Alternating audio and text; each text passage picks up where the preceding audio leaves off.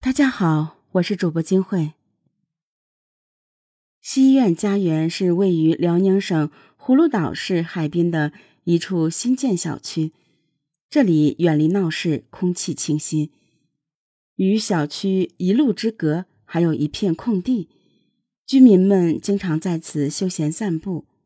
然而，二零一九年九月二十七日，警方突然接到居民的报警。报案人去草丛中逮蚂蚱给孩子玩，在逮蚂蚱的过程中发现了一个物体。民警赶到现场后发现，这竟然是一具干尸。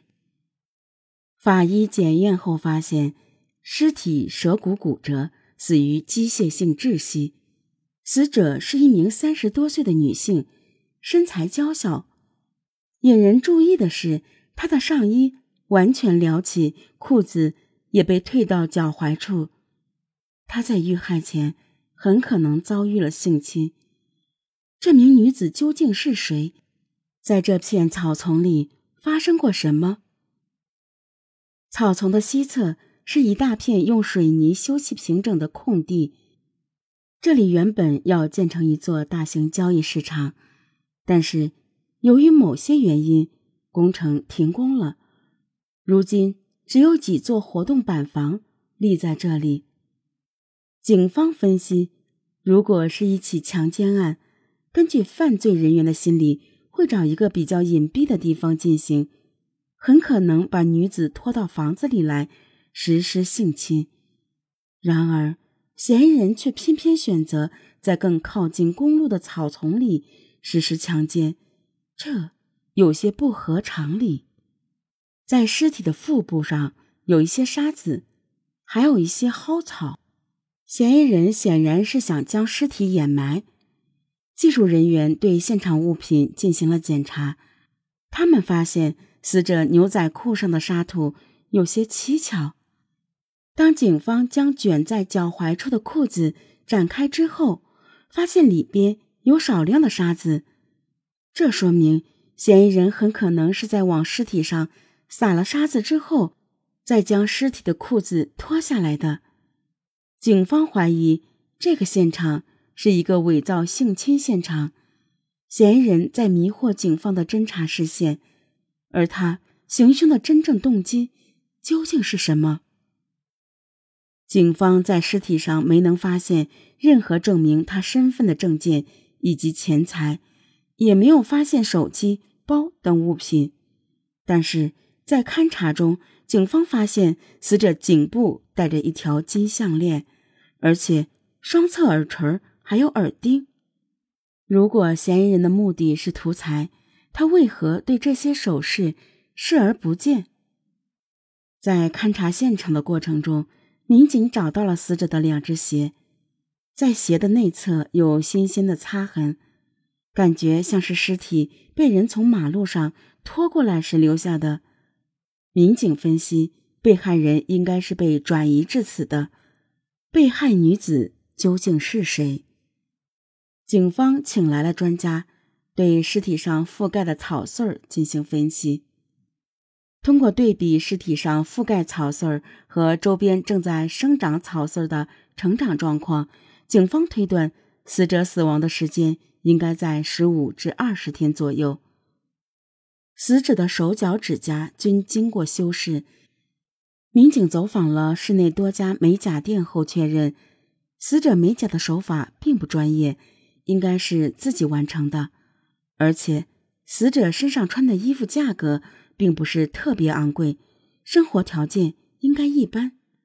但通过他涂手脚指甲来看，死者应该从事的并不是重体力劳动。警方发布了尸源协查通告。三天后，一名男子走进了龙岗区公安分局。此人自称姓李，他说自己的姐姐李丽于九月十四日晚上失踪，一直联系不上。警方提取了李丽亲属的 DNA 与尸体 DNA 进行比对，发现死者正是李丽。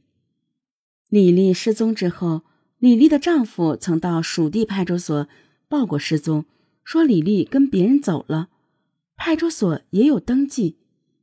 莫非丈夫王某知道李丽失踪前的动向？询问中，王某主动向警方出示了一段监控录像，拍摄的地点是两人打工的一家大众浴池。监控显示，九月十四日晚上八点多，李丽在浴池的前台玩手机，没过多久，她便起身离开了。李丽去了哪里？见了什么人？她离开时除了手机什么都没拿，而其丈夫王某。怎么就确定妻子是与人私奔了呢？李丽夫妇都是兴城市农村的农民。十年前，两人成家之后，两口子来到连山区老城区城北的一家浴池打工。这家浴池是丈夫王某的一个亲属经营的，王某负责打扫卫生，而李丽则没有具体工作。两人平时就住在浴池楼上的宿舍里。李丽平时跟丈夫一起生活比较单调，她又比较爱玩网上的手机游戏，也比较爱上网聊天。李丽性格外向、开朗活泼，而丈夫王某老实内向，每天只知道干活。家里的李丽说话算数，是家里的主导，王某基本上不会反驳她的意见，但凡事都有例外。就在不久前。夫妻二人刚刚发生过一次争吵。夫妻二人有一个新房，北方特别是东北，买新房搬新家，有一个风俗习惯叫了锅底儿，就是亲朋好友过来庆祝一下，随随份子。据了解，他们夫妻二人在浴池打工，每个月仅有两千元工资，生活十分拮据。这个房子是李丽丈夫的叔叔送给他们两口子的，因为他们给这个浴池打了将近十年的工。在这种情况下，丈夫王某并不想张扬，他坚决反对办这个乔迁宴。争吵中，李丽说：“如果不能过，咱们就别过了。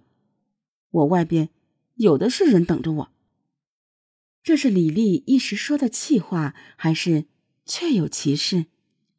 案发当晚，李丽外出的这段录像是丈夫王某对着浴池的监控翻录的，而当晚完整的视频已经被设备自动覆盖了。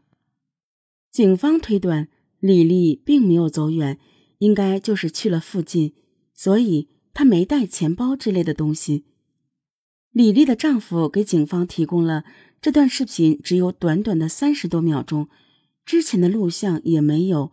之后的录像也没有，那么李丽在出门之后是不是又回来了呢？